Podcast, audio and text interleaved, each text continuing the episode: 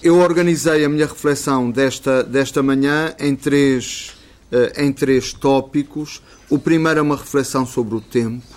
Depois queria uh, falar de, de, duas modalidades do tempo, uh, muito, a partir de um, olhar, de um olhar teológico, de uma revisitação de uma parte da, da tradição cristã, mas penso que mesmo para pessoas que estão eh, digamos, noutros contextos e horizontes, pode ser curioso eh, escutar o que alguns pensadores da tradição cristã foram trabalhando em relação a, a outras duas modalidades, que é o silêncio e a beleza. De maneira tempo, silêncio e beleza, é, é por aqui que andaremos esta, esta manhã. Eu começava por um, por um poema de Fernando Pessoa, em que ele diz não basta abrir a janela para ver os campos e o rio. Não é bastante não ser cego para ver as árvores e as flores. Para ver as árvores e as flores, é preciso também não ter filosofia nenhuma. Com filosofia não há árvores, há ideias apenas. Há só cada um de nós como uma cave. Há só uma janela fechada e o mundo lá fora e um sonho do que se poderia ver se a janela se abrisse, que é o que se vê quando se abre a janela. Procuro despir-me do que aprendi. Procuro esquecer-me do modo de lembrar que me ensinaram e raspar a tinta com que pintaram os sentidos, desencaixotar as minhas emoções verdadeiras, desembrulhar-me e ser eu. O essencial é saber ver.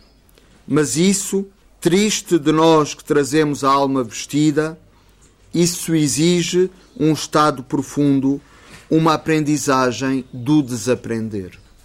Penso que este poema de Fernando Pessoa nos, nos coloca em contramão, no sentido de que eh, o fundamental não é uma aprendizagem, mesmo no debate em torno à identidade e ao tempo, mas se calhar é um desaprender, essa arte do aprender a desaprender de que falava Fernando Pessoa, porque mais do que vestir de, de conhecimento o nosso eu, se calhar interessa desembrulhá-lo, colocá-lo perante as suas emoções verdadeiras. O místico Renano Ângelo Silésios dizia o seguinte: Temos dois olhos. Com um, nós vemos as coisas do tempo, efêmeras, que desaparecem com o outro, nós vemos as coisas da alma, eternas, que permanecem. Temos dois olhos, um que observa o tempo, outro que observa a eternidade. Mas, como é próprio dos místicos, construtores por excelência de enigmas, ele não nos explica qual é o olho que vê o tempo e qual é o olho que vê o eterno. De certa forma, temos de ser nós temos de ser nós a, a descobrir. Nesse, nesse capítulo das Confissões de Santo Agostinho sobre o tempo, que nos orientará, de certa forma, esta manhã e que depois podemos ler com mais tempo, Santo Agostinho começa por dizer: Que é, pois, o tempo? Se ninguém me pergunta, eu o sei. Se desejo explicar a quem o pergunta, não sei. E de facto, o, o tempo coloca-nos perante esta charada. Todos nós sabemos o que é o tempo, todos nós o sentimos, experimentamos a sua passagem fora e dentro de nós, mas se nos perguntam o que é o tempo, nós não sabemos. E de facto, Santo Agostinho é, é, muito importante na reflexão sobre o tempo, porque ele trata o tempo de forma aporética. O tempo é uma aporia. Isto é, por mais que digamos coisas interessantes e fundas acerca do tempo, o tempo continuará indefinível. O tempo continuará a ser diante de nós um enigma, uma, uma insolúvel pergunta. E contudo, nós somos feitos de tempo, somos feitos de idades, de cronometrias, algumas visíveis, outras invisíveis, somos feitos de estações. Sabemos que o tempo é a argila da própria vida e sentimos essa massa que o próprio tempo labora de uma forma mais evidente ou mais obscura. Nós sentimos-nos a trabalhar pelo, pelo tempo. E quando olhamos em nosso redor, as coisas micro e as coisas macro, nós percebemos que tudo é atravessado pelo tempo. Do sucinto promenor da natureza ao vastíssimo lugar do universo, que, como dizia Pascal, só de pensar nisso nos dá um calafrio. Sentimos que tudo é atravessado pelo tempo. Tudo é modelado e lavrado instante a instante pelos instrumentos do tempo. Algumas vezes de uma forma eh, delicada eh, eh, e tão delicada que nem sentimos a, a sua passagem, o seu, o seu afã. E outras vezes é o contrário, sentimos a irreversibilidade do tempo, a, a voracidade do tempo, a obsidiante vertigem do, do tempo, que diante de nós não, não se fixa. Que é, pois, o tempo? Nós dizemos, repetindo um provérbio que os latinos já usavam, eh, que o tempo voa, tempus fugit. E de facto, tudo o que é humano é feito de, desse tempo em marcha, desse tempo, desse tempo que corre, desse tempo imparável. E muitas vezes, na experiência deste tempo, desconhecidos de nós mesmos, achamos que não temos tempo, achamos que não nos foi dado tempo. E contudo, o tempo é o nosso magma, o tempo é o nosso habitat, o tempo é o nosso grande útero, onde toda a vida nós, nós vivemos. Uh, e a verdade é que cada um de nós experimenta muitos tempos, de modo simultâneo ou de modo sucessivo, mas nós vamos experimentando na vida tempos muito, muito diversos. Aquele poema bíblico do livro do Eclesiastes que nos diz: Para tudo há um momento e um tempo para cada coisa que se deseja debaixo do céu. Tempo para nascer e tempo para morrer. Tempo para plantar e tempo para arrancar o que se plantou, tempo para matar e tempo para curar, tempo para destruir e tempo para edificar, tempo para chorar e tempo para rir, tempo para se lamentar e tempo para dançar, tempo para atirar pedras e tempo para as ajuntar, tempo para abraçar e tempo para afastar o abraço, tempo para procurar e tempo para perder tempo para guardar e tempo para atirar fora, tempo para rasgar e tempo para coser, tempo para calar e tempo para falar, tempo para amar e tempo para recusar, tempo para a guerra e tempo para a paz. O que é então o tempo? Qual a medida do tempo? É interessante olharmos com atenção o pensamento agostiniano, o que diz Santo Agostinho, porque ele de facto introduz um, um, uma categoria ou uma compreensão revolucionária do próprio tempo. Para ele, o tempo é a distensão dos movimentos da alma, o que ele chama a distentio animi, a distensão da alma. E esta distensão ele compreende como um ir e vir. O tempo tem a ver com a lógica das marés. Um, um encher e um esvaziar. Mas este processo é um processo que acontece no interior. O tempo é sobretudo subjetividade. O tempo é sobretudo interioridade. Este ir e vir. E ele, ele decide abordar o tempo nesta perspectiva contra a perspectiva dominante, aquela perspectiva aristotélica que olhava para o tempo como uma entidade física, que se dava a partir do movimento de corpos que nos são externos, o Sol e a Lua. E o Sol e a Lua marcam um antes e um depois. Marcam, organizam a nossa experiência do tempo entre passado, presente e futuro. Ontem, hoje, amanhã. Agostinho, com a noção de tempo como de extensão da alma, como experiência eminentemente interior, quer romper com esta definição aristotélica de tempo. O tempo não é um rio que flui continuamente. O tempo é um sentido interno, interno. O tempo é um estado interior. E para Agostinho, tirando consequências desta sua visão do tempo, para Agostinho, a vida é um tempo só. A vida é um agora. Não, não se organiza em três momentos diferenciados e que de certa forma nos são inacessíveis. O único com algum grau de acessibilidade ainda é, é o presente. Embora o poeta nos diga agarra um instante, quer dizer, nem mesmo um instante é alguma coisa que damos por adquirido, porque temos de fazer um esforço para o agarrar. Enquanto nós temos esta lógica tripartida do passado, presente e futuro, Agostinho diz: não, eh, só há um presente absoluto. Só há o presente. E há o presente das coisas passadas, o presente das coisas presentes e o presente das coisas futuras. Passado, presente e futuro são fases de um só tempo, de um único, de um único tempo.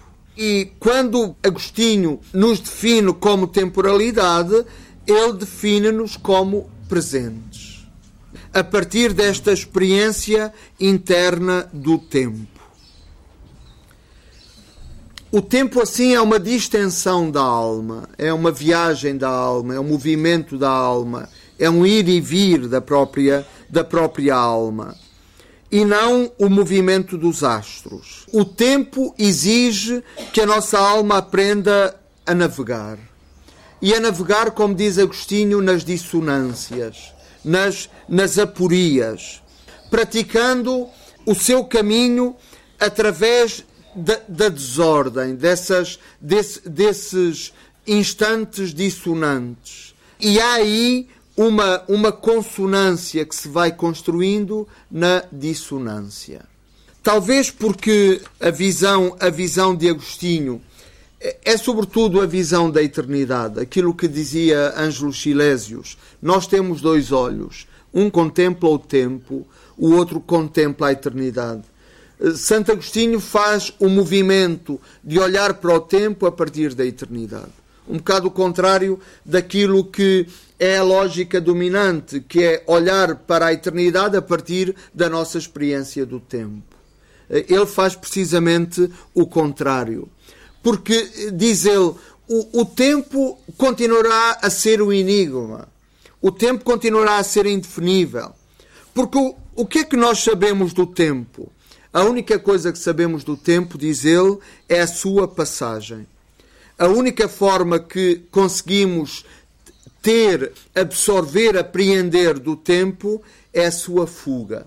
E só quando o tempo foge é que nos, é que nos apercebemos dele só a fugacidade, só a provisoriedade do, eh, da experiência eh, do, do, tempo eh, nos diz alguma coisa sobre o tempo, porque de resto nós estamos colocados não já digamos, no tempo provisório, mas nós estamos já colocados no tempo eterno. E o tempo é, é, é uma distensão da eternidade. O tempo é o vai e vem da eternidade.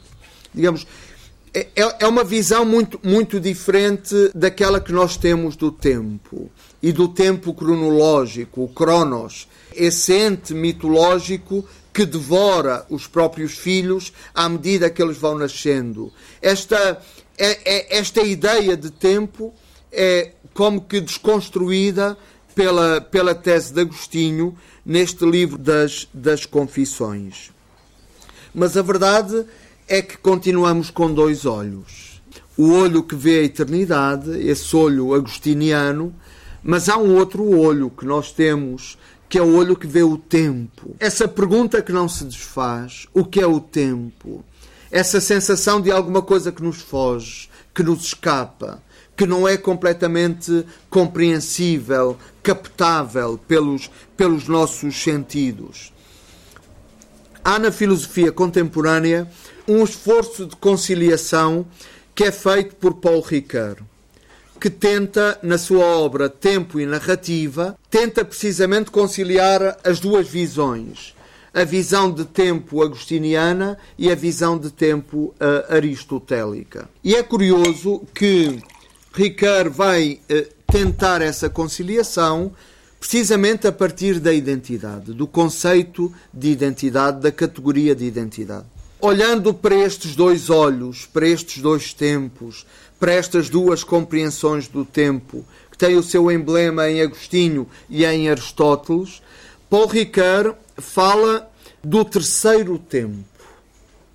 E o terceiro tempo, não sendo muito hegelianos, nós podemos dizer que é o, o esboçar de uma síntese entre aquilo que é uma visão radicalmente subjetiva do tempo, como é de Agostinho, e, e, de uma visão descritiva exterior do tempo, como é aristotélica. Ele diz que há um lugar de entrecruzamento desses, de, desses dois tempos e a fusão eh, de, destes dois modos de entender o tempo coloca-nos perante um terceiro tempo. E esse terceiro tempo, diz Ricard, é o tempo da identidade narrativa. O que é identidade narrativa? A identidade narrativa é a nossa identidade construída através do tempo. A nossa identidade, que não é uma realidade estática, sem falhas, sem evoluções, sem retrocessos, sem, sem avanços, mas que é precisamente essa, essa trama que se vai construindo e refigurando permanentemente e que Ricard chama não identidade, mas ipseidade, que é essa identidade relacional de um ser aberto ao mundo e afetado pela experiência do mundo. Um, um, ser que não tem uma identidade fixa, mas tem uma identidade narrativa, uma identidade que vai sendo narrada, que vai sendo descoberta, à medida, digamos, à medida do próprio tempo, à medida que a nossa consciência do tempo vai se vai sedimentando em, em, em nós. E cito, cito um passo de, de Paul Ricard.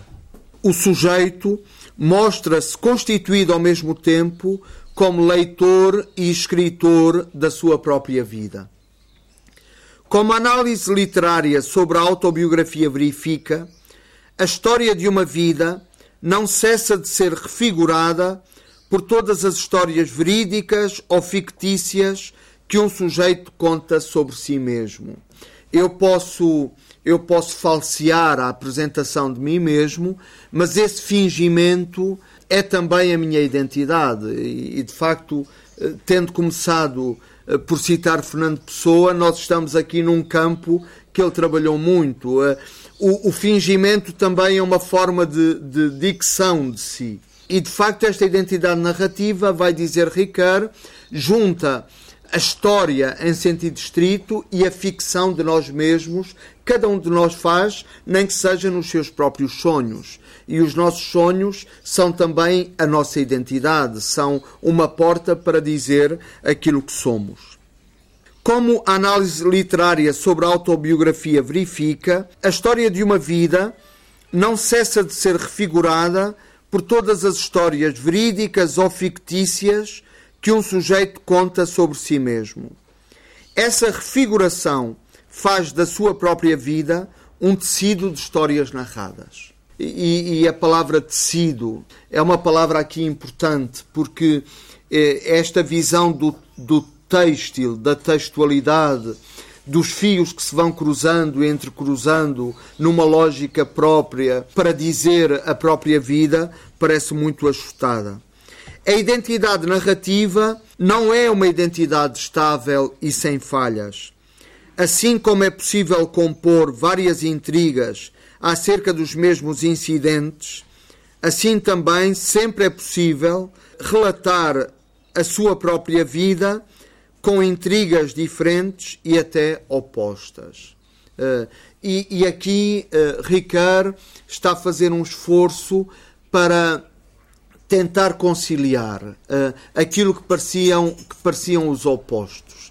No fundo, Ricard é muito importante para, para mostrar isto, que é numa identidade que é evolutiva, numa identidade aberta, que é a nossa, numa identidade porosa, que, digamos, não, não está num registro de, de fatalidade ou, ou, de rigidez, mas o, o, ser, o ser é sobretudo abertura, não, não é apenas ubicação, nós somos sobretudo essa abertura, e, e essa abertura concilia o tempo externo, o tempo que nos é dado, que é regulado não necessariamente por nós próprios, e a identidade narrativa integra também a experiência desse devir interior, dessa experiência uh, de distensão da, da alma, como dizia Agostinho, que no fundo é a experiência da própria, da própria subjetividade e para usar a linguagem de Agostinho e depois a linguagem escolástica, é a experiência da própria eternidade. De maneira, na identidade narrativa, nós conciliamos tempo e eternidade. Nós somos tempo, dizíamos. E, e, de tempo se plasma o mundo e a história. O mundo e a história onde estamos mergulhados, nós sentimos que são filhos e filhas do tempo. Mas de que falamos a propósito do tempo? O que é o tempo? Seria interessante nós fazermos uma análise filológica do, dos dois conceitos de tempo na cultura grega. Há dois modos fundamentais de, de referir o tempo: o Cronos, talvez o mais, o mais conhecido, aquele que passou para tantas palavras da nossa língua, Cronos, e o Cronos é, sobretudo, no entendimento clássico, duração.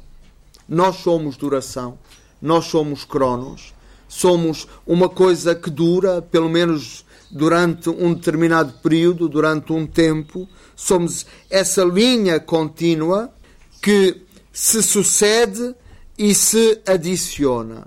Nós somos duração, isto é, nós somos quantidade de tempo somos uma determinada quantidade de tempo. E, penso que todos nos reconhecemos nesta visão, porque nós vivemos 80 anos, 70 anos, 50 anos. Vivemos durante, durante um período bem delimitado, durante uma quantidade, quantidade de, de tempo.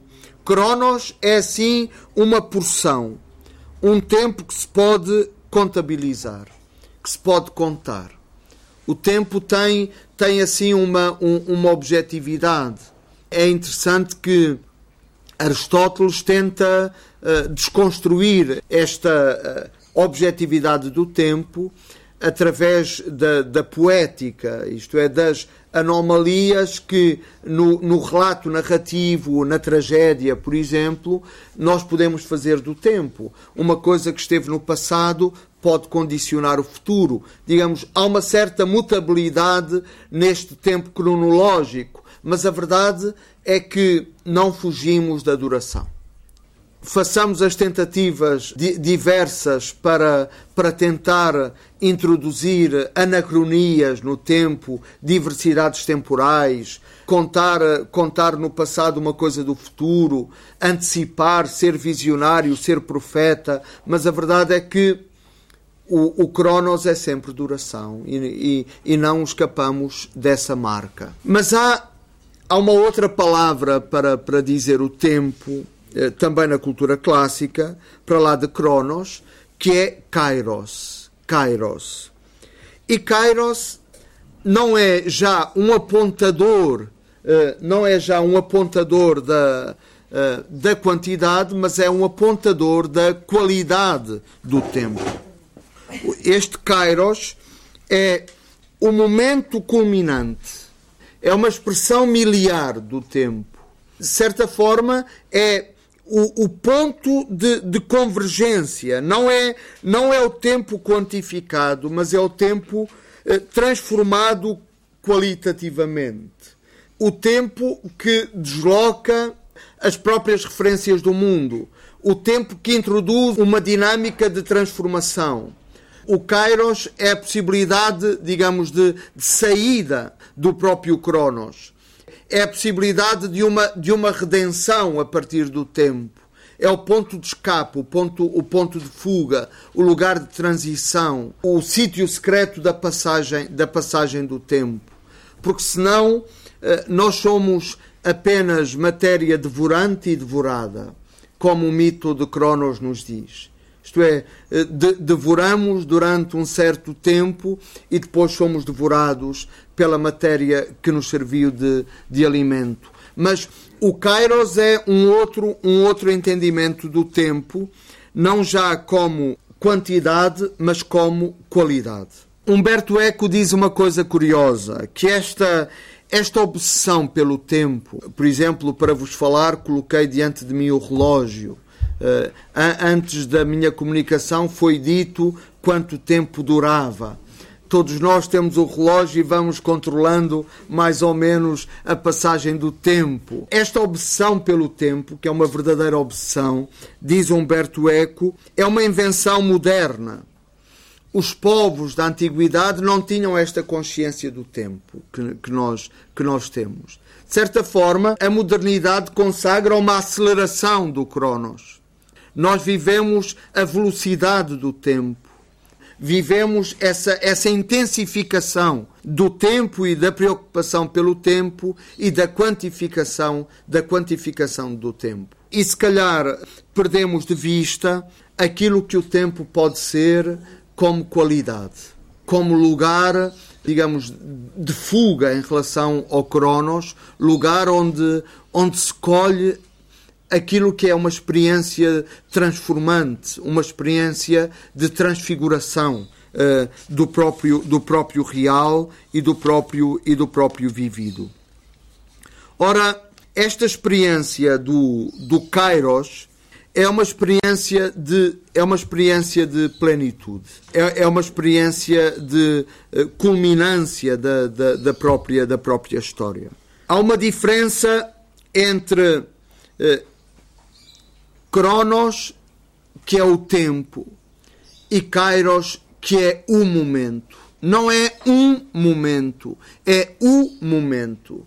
É aquele momento nosso. Se calhar num, numa vida de simples duração, nós temos alguns Kairos. Uh, pode ser a, a, descoberta do amor, a descoberta uh, determinados encontros que nos resgatam, uh, o encontro com uma ideia, o chegar a uma paisagem, o, uh, o, às vezes determinados processos de consciência que se aceleram no interior de uma viagem, na, na descoberta de si, certos processos, digamos, de, de, que são um acordar em relação a nós próprios e ao mundo. Esses processos são processos cairóticos, são processos uh, em que esse momento culminante se torna presente na, na, na, nossa vida. Mas esses momentos, sendo, digamos, muito mais tabelados, delimitados, acabam por, uh, por ser uma espécie do sal da terra. Por uh, serem os momentos iluminantes, aqueles que, que depois transformam a própria duração. O Kairos transforma o Cronos, determina, determina o Cronos. Mesmo se o Kairos acaba por ser um, apenas um momento na duração, mas esse momento tem consequências. Esse momento faz-nos perceber que a duração é uma matéria plástica, também ela própria, que não é uma imposição, porque o Kairos introduz sempre um antes e um depois sentimos que aquele momento passa a determinar a determinar no fundo aquilo aquilo que aquilo que nós somos. A pergunta uh, desta nossa desta nossa conversa nesta nesta manhã de, de seminário é uh, acerca de um tempo que possa dar uma alma ao mundo. Que tempo trará alma ao mundo? E sem dúvida que não podemos descartar a experiência do Cronos, a experiência da objetividade do tempo, a experiência da duração, mas é importante percebermos que há muitas maneiras de entender o tempo. E se calhar a nossa maneira uh, ocidental, muito aristotélica, uh, muito rasa, muito plana, uh, muito loja de relógios, que nós temos de olhar, de olhar para o tempo culturalmente é apenas uma forma de entender o tempo. Porque eh, outras tradições ou outras paragens, outros discursos entendem a questão do tempo de outra forma. E a questão do tempo é uma questão determinante das identidades. Não é apenas, digamos, um debate, vamos falar sobre o tempo. A gente diz, quando não tem nada para conversar e para fazer tempo, que é uma, uma expressão deliciosa, para fazer tempo, nós falamos sobre o tempo, que é, que é como quem diz falar sobre o nada. Falar uh, é, um, um, é um falar que não nos compromete, não compromete ninguém, é, é por objetividade. Faz sol, amanhã vai chover, ouvi dizer isto na meteorologia, ouvi. E acabamos por, eh, por nos construir uh, em identidade sobretudo a partir de um tempo, digamos que é um tempo raso, um tempo plano, um tempo cronométrico, um tempo que tem uma, uma medida uh, simplesmente plana. E vivemos nessa, vivemos nessa vertigem. Mas na angústia uh, que o próprio tempo gera, e, e, de facto o tempo pode ser a nossa maior crueldade, porque nunca, nunca temos tempo para, para aquilo que é fundamental, para, para o essencial. É, é esta, esta visão do tempo, eh, digamos, é, é, é uma visão que nos esgota. E é um, um, uma visão que não, que não permite eh, uma viagem mais funda, até, até a qualidade do próprio tempo, que é no fundo a qualidade do vivido, a qualidade das nossas construções, a qualidade daquilo que vamos perseguindo olhando para outras formas de calendarização do tempo, eh, nós, nós percebemos como eh, a medida ocidental que temos, digamos, é uma medida muito parcial e em grande parte desumanizante, porque nunca nos encontramos nesta, nesta visão dominante do tempo. Talvez precisamos, precisemos redescobrir esse tempo kairos, esse tempo assinalado em momentos, momentos culminantes. E esses momentos culminantes são momentos de completude, são momentos em que escutamos, para eh, recuperar a expressão de Agostinho, a distensão da alma, o ir e vir do movimento interno, das nossas moções mais secretas, mais, mais inaudíveis, e, e esse, esse captar fundo da sua própria vida, penso que este sentido, eh, as práticas do nosso, eh, do, do nosso viver cotidiano. No ano 2000, um dos eh, importantes filósofos da nossa contemporaneidade, Giorgio Agamben, num seminário que fez na Sorbonne, escolheu, para surpresa dos seus estudantes, tratar a Carta aos Romanos, a Carta de São Paulo aos Romanos. Um texto que tem dois mil anos, eh, que tem um impacto cultural imenso, é, é, é, um dos textos da nossa, da nossa cultura, um dos textos emblemáticos e um texto completamente desconhecido. E ele escolheu traduzir e comentar a Carta aos Romanos. E, e na Carta aos Romanos Agamben eh, descobre ou redescobre a questão messiânica, que é também uma questão que tem a ver com o tempo, que tem a ver com, com a duração. Humberto Eco diz que há, há dois tipos de percurso. Há os apocalípticos e os integrados. Eh, eu penso que claramente nós estaremos do lado dos integrados. O que é que são os integrados? São aqueles que têm uma, uma visão digamos, não messiânica do tempo. Para nós o tempo é o devir. Para nós o tempo é este rio que corre, é este, é este fluido que passa, são, é as 24 horas deste, deste dia. É o tempo marcado por uma certa circularidade, mas já secularizada, já sem tragédia. Para nós não é uma tragédia que o tempo seja circular, que o ponteiro volte ao um. Nós vivemos isso já apaziguadamente. E nisso nós vivemos a integração na história, isto é, não temos grandes expectativas em relação ao tempo. Achamos que o tempo corre para a morte, simplesmente. E, e que a morte é a, é a, última palavra, que na nossa existência não vai acontecer nada que nos afaste deste, deste grande uh, leito uh, que, é, que a vida é, uh, que vem de uma nascente e caminha inexoravelmente para a sua foz, para o seu ponto de, de, de diluição ou de fusão, segundo as várias explicações daquilo que é, que é a existência. Há os integrados e há os apocalípticos.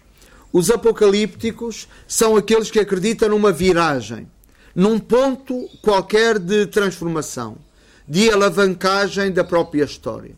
A história encontra aquele momento e passa, passa a ser outra. Isso que hoje é claramente uma mentalidade minoritária, os apocalípticos, hoje culturalmente são apontados a dedo, são colocados sob suspeita. Isso, diz Jorge Agamben, começou por ser o entendimento que os cristãos faziam de si mesmos. Todos eles eram apocalípticos, no sentido que eh, viviam na expectativa de uma viragem, na expectativa de uma vinda, de uma ulterior vinda eh, do seu Messias. E isso sim seria a consumação do tempo.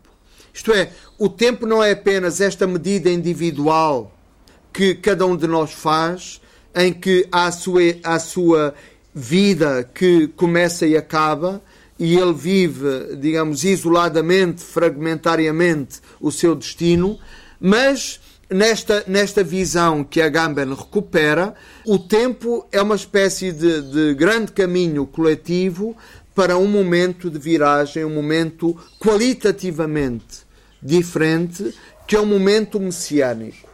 E diz, e diz a Gamben que esse esse tempo messiânico, esse kairos messiânico, introduz um tempo de exceção. Quando vem o Messias, quando, quando ele chega, todas as leis, tudo aquilo que era a normatividade, tudo aquilo que nos serve para estruturar e organizar o tempo, para, digamos, lhe dar uma determinada ética, uma determinada compreensão, tudo isso eh, cessa. E, e começamos, de facto, um tempo de exceção. Um tempo que precisamos de, de, reaprender a viver. Um tempo que já não se pode fazer com as categorias uh, do tempo, mas precisa uh, que se reinventem as suas próprias categorias, as suas próprias normas. Esse tempo, esse tempo messiânico, diz Agamben, é um tempo que modifica os referentes do mundo, que transforma os referentes do mundo. Porquê? Porque nesse momento privilegiado, que é o advento messiânico, todas as coisas são contagiadas por aquilo que emerge.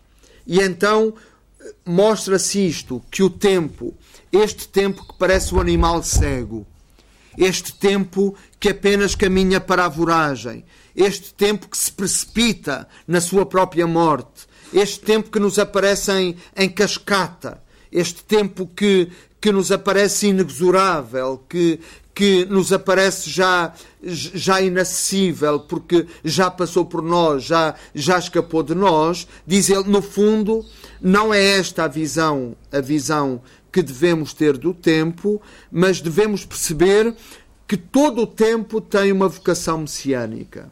Isto é, que todo o tempo é uma experiência de revelação. Não é, não é uma experiência de anulação, de devoração, de consumação, de fuga do tempo, mas que, pelo contrário, o tempo é uma experiência de revelação. Isto é, ao, long, ao longo do que aparecem ser apenas os nossos acidentes e incidentes, há uma revelação que se está a construir. Porque o tempo, todo o tempo, tem uma vocação messiânica e, e participa na emergência do próprio, do próprio Messias. Isto, isto é, é muito interessante e mostra, por exemplo, como mostra porque é que Paulo de Tarso é tão importante para homens da modernidade como Buber ou Walter Benjamin, que eh, recuperam precisamente esta, esta ideia messiânica do tempo. A, a verdade é que eh, hoje o messianismo, eh, quer com todo o processo de secularização que o judaísmo viveu, quer com o fim das ideologias, quer com o processo também de secularização e adequação ao tempo que o cristianismo vive. Eh, por exemplo, hoje na teologia cristã há, encontramos muitas, muito poucas vozes a, a trabalhar a questão messiânica. A tendência, eh, digamos, das religiões é se transformarem também integradas no tempo, viverem uma esperança e uma expectativa apenas que se realiza, que se realiza no aqui e no agora, que se realiza no devir. E contudo, nós percebemos que se anulamos, colocamos entre parênteses, a vocação messiânica que o tempo tem, como diz o judeu-cristianismo, de certa forma nós tornamos o tempo mais pobre. E o, o nosso tempo perde a capacidade de significação, perde a sua capacidade de revelação aquilo que de revelatório, de epifânico, eh, a experiência do tempo podia ter, tudo isso fica calado, fica silenciado pelo tempo dos relógios e das nossas cronometrias. Nesse sentido, é, é importante escutar, escutar esta voz que nos chega de longe, que Jorge Agamben recupera e que nos ajuda a perceber que na vocação messiânica do tempo é que o tempo verdadeiramente se abre. Se calhar nós metemos o messianismo na gaveta porque tememos esse tempo de exceção, tememos esse tempo aberto, esse tempo do aberto eh, que é inaugurado pela, pela, pela vinda do Messias. Mas é nessa abertura, ou na prefiguração dessa abertura, que eh, penso que nós temos uma compreensão daquilo que pode, pode ser o tempo. Qual foi o nosso percurso, o nosso percurso nesta hora? O nosso percurso co começou pela constatação fenomenológica de que somos amassados de tempo, eh, somos a argila que o tempo trabalha, como, como dissemos, sentimos o tempo passar por nós, já tivemos cinco anos, já tivemos dez, já tive... sentimos essa, essa passagem em, em nós. Depois tentamos olhar para duas perspectivas do tempo. Uma perspectiva do tempo que vai sendo construída pela sua exterioridade, o movimento do Sol, o movimento lunar, um tempo que consente algum trabalho eh, na narrativa, na tragédia, como dizia Aristóteles na poética, mas que no fundo nos coloca sempre eh, diante da duração. Cronos. Esse é o tempo da duração. E vimos como nesse capítulo 11 do livro das Confissões, Agostinho tenta uma, uma outra visão do tempo, que de certa forma não é completamente explicável. Diz que o método de Agostinho é, é através da aporia, através do enigma. Se, se não me perguntam, eu sei. Se me perguntam, eu não sei.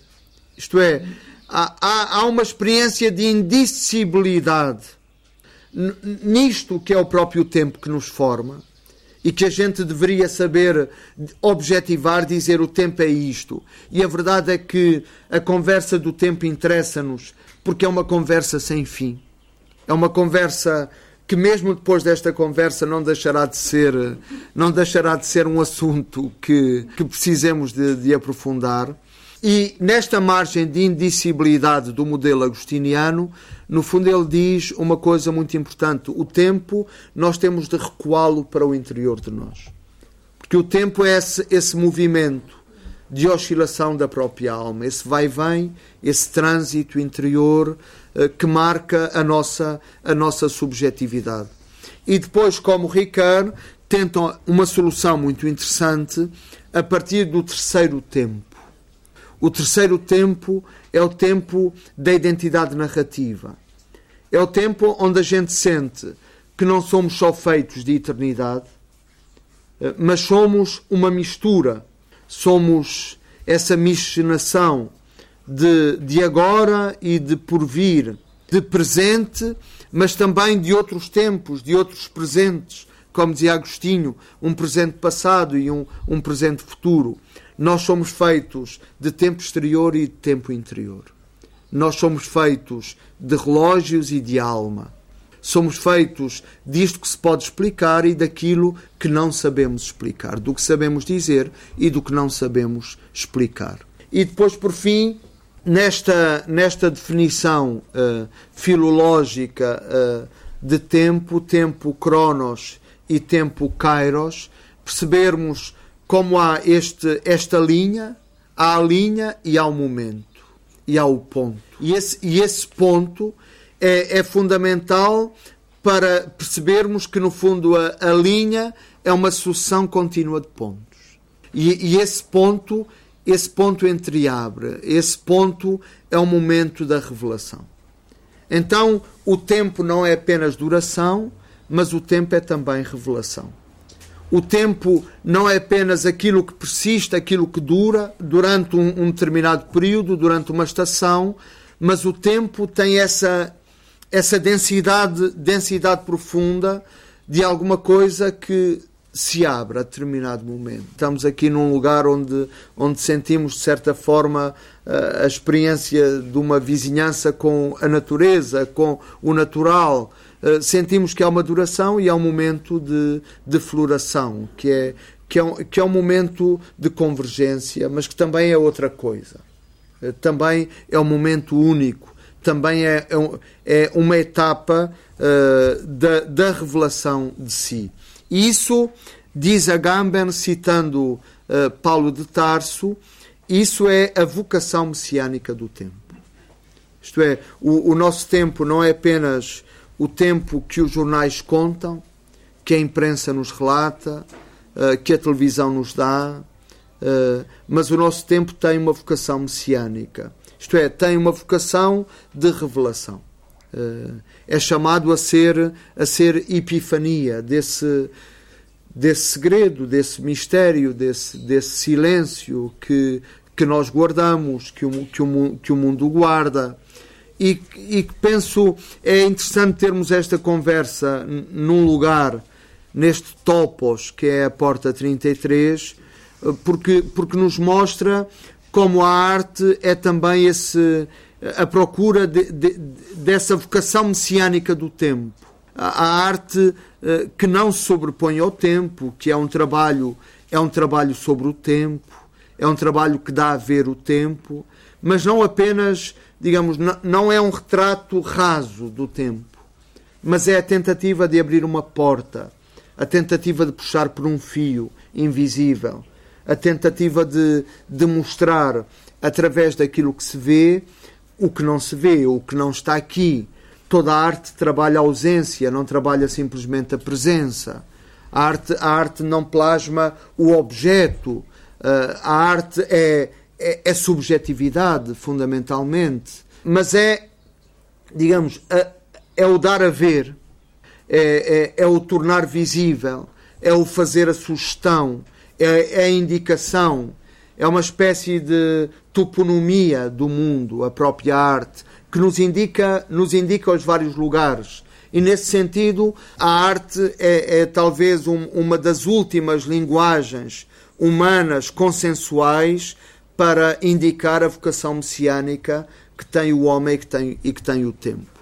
Quando se questionam outras, outras, outras toponomias deste tempo subjetivo, a arte continua a ser, digamos, esse, esse, esse, lugar onde, onde os homens se encontram nessa, nessa espécie de procura uh, ou, ou de auscultação do que pode ser o tempo, do que pode ser esse, esse kairos, esse, esse momento. Silésios dizia que nós temos dois olhos, um olho que vê o eterno e outro olho que vê o tempo.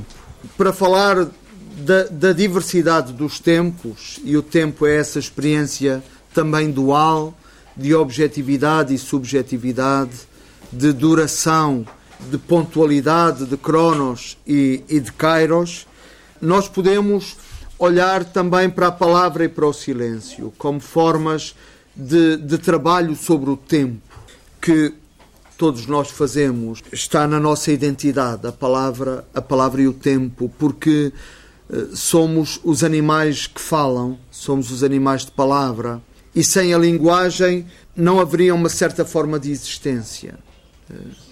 A, a, linguagem não é apenas um dispositivo de comunicação da existência, ela modela a própria existência, porque a existência é a linguagem, a identidade eh, não apenas se diz, ela, ela própria é palavra, ela própria é dicção.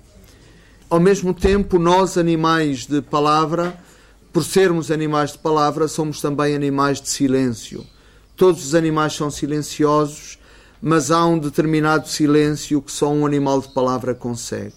Isso também é, é um trabalho sobre o tempo, é uma ferramenta com que, com que vamos esculpindo o próprio tempo. Durante anos, o compositor John Cage sondou a possibilidade de uma obra sem sons. Ele queria construir uma peça sem som. Uh, e manteve durante anos duas dúvidas: se isso era possível, construir uma peça musical sem som, porque ele diz: nós estamos rodeados de som, tudo é som, logo isso seria uma, um projeto votado ao fracasso. E outra dificuldade sua era a convicção de que uma composição dessa natureza seria incompreensível no espaço mental do Ocidente. Nós não estamos preparados para o silêncio. Não compreendemos o, o silêncio. E não compreendendo o silêncio, há, há, há uma determinada visão do tempo e uma determinada consciência da identidade que nós também temos muita dificuldade em, em colher, em, em tocar. Contudo, neste, neste processo de indagação que o músico foi, foi fazendo, foi muito importante ele ter visto uma série de pinturas de Rauschenberg, de quem era amigo. Algumas todas em preto, outras todas em branco e, sobretudo, as pinturas de Rauschenberg, branco sobre o branco, deixaram John Cage fascinado. Assim, em agosto de 1952, ele estreia a sua peça 4 minutos e 33 segundos, chama-se assim. Um concerto onde estavam outros músicos também a participar, como Pierre Boulez. E a proposta de John Cage foi interpretada ali pelo pianista David Tudor e era completamente insólita. O músico devia subir ao palco, saudar o público, sentar-se ao piano e permanecer em silêncio durante 4 minutos e 33 segundos, até que de novo se levantava, agradecia à plateia e saía. É claro, na Assembleia instaurou-se a maior polémica e choveram as vaias sobre o pianista. Mas ao longo da sua vida, John Cage falou continuamente dessa, dessa peça 4 minutos e 33 segundos e dizia: A minha peça mais importante é essa, a silenciosa. Não passa um único dia que não me sirva dela para tudo o que faço. E quando se trata de escrever uma nova peça, procuro recordá-la sempre.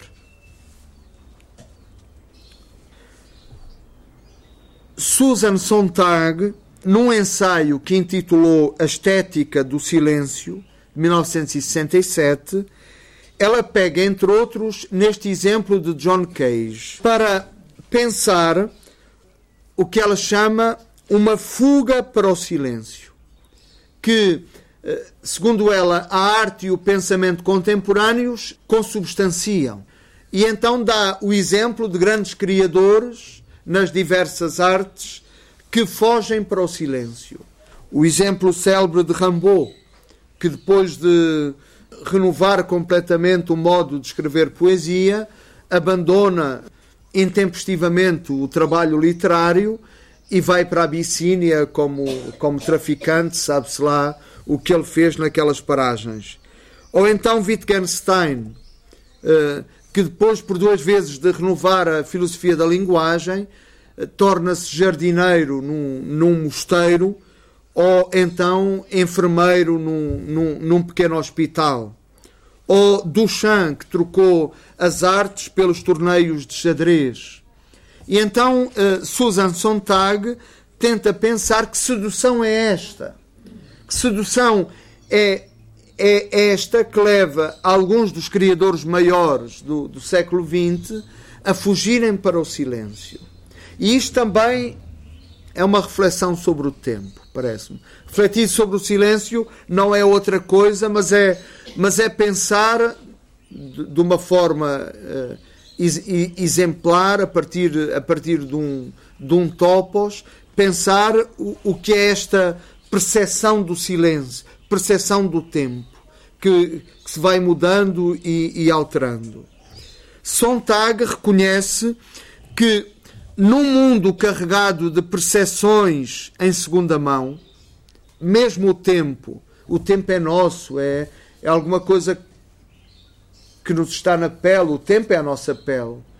Mas ao mesmo tempo, o tempo é de outros, o tempo gastamos o tempo, como diz uh, o verso de Eugênio de Andrade, o tempo, o tempo detergente, como dizia o O'Neill. Isto é, é um tempo é um tempo que não nos pertence, um tempo que não é nosso, apesar do tempo uh, ser ser um, uma experiência tão íntima. Mas ela diz: num mundo carregado de percepções em segunda mão e ofuscado pela traição, a arte converte-se no inimigo do próprio artista, porque lhe nega a, a realização, a transcendência que ele deseja. A arte pode ser a traição quando eh, não permite a, a transcendência que se deseja. E a transcendência, no fundo, é também alguma coisa que se dá no tempo, que se enquadra no tempo embora seja um movimento transfuga, um movimento de nomadismo, a tentativa de uma saída, mas ainda continua a ser alguma coisa no interior do tempo. Meditando nos exemplos destes fugitivos que fogem para o silêncio, Sontag defende que essa opção pelo silêncio não anula a obra, mas pelo contrário, otorga retroativamente um poder e uma autoridade adicionais àquilo que eles renegaram. Isto é, as obras de Duchamp, as obras de, de Rimbaud, uh, a filosofia de Wittgenstein, ganharam com este inesperado voto de silêncio, esta inesperada fuga para o silêncio, ganharam uma, uma autoridade uh, acrescida. Diz ela, é como se tudo pudesse pelo silêncio, eh, pela distância, pela renúncia, que são outras formas de dizer o silêncio, é como se tudo pudesse, se pudesse ver melhor. Ou então finalmente ver, finalmente ouvir, finalmente compreender. Como se a obra 4 minutos e 33 segundos fosse a chave para entrar no universo de John Cage como realmente é. Susan Sontag faz esta reflexão uh, na abertura do seu ensaio, dizendo que cada época deve reinventar para si mesma o projeto de uma espiritualidade. E acrescenta o que entende por espiritualidade. Espiritualidade, isto é, planos, gramáticas, normas de conduta destinadas às dolorosas contradições estruturais inerentes à situação humana, a consumação da consciência humana, a transcendência. Isto é, eh, cada época deve reinventar para si eh, estes processos de, de consciência, as suas próprias gramáticas, uma capacidade de, de, de entender as contradições da, da condição humana e da sua procura de transcendência.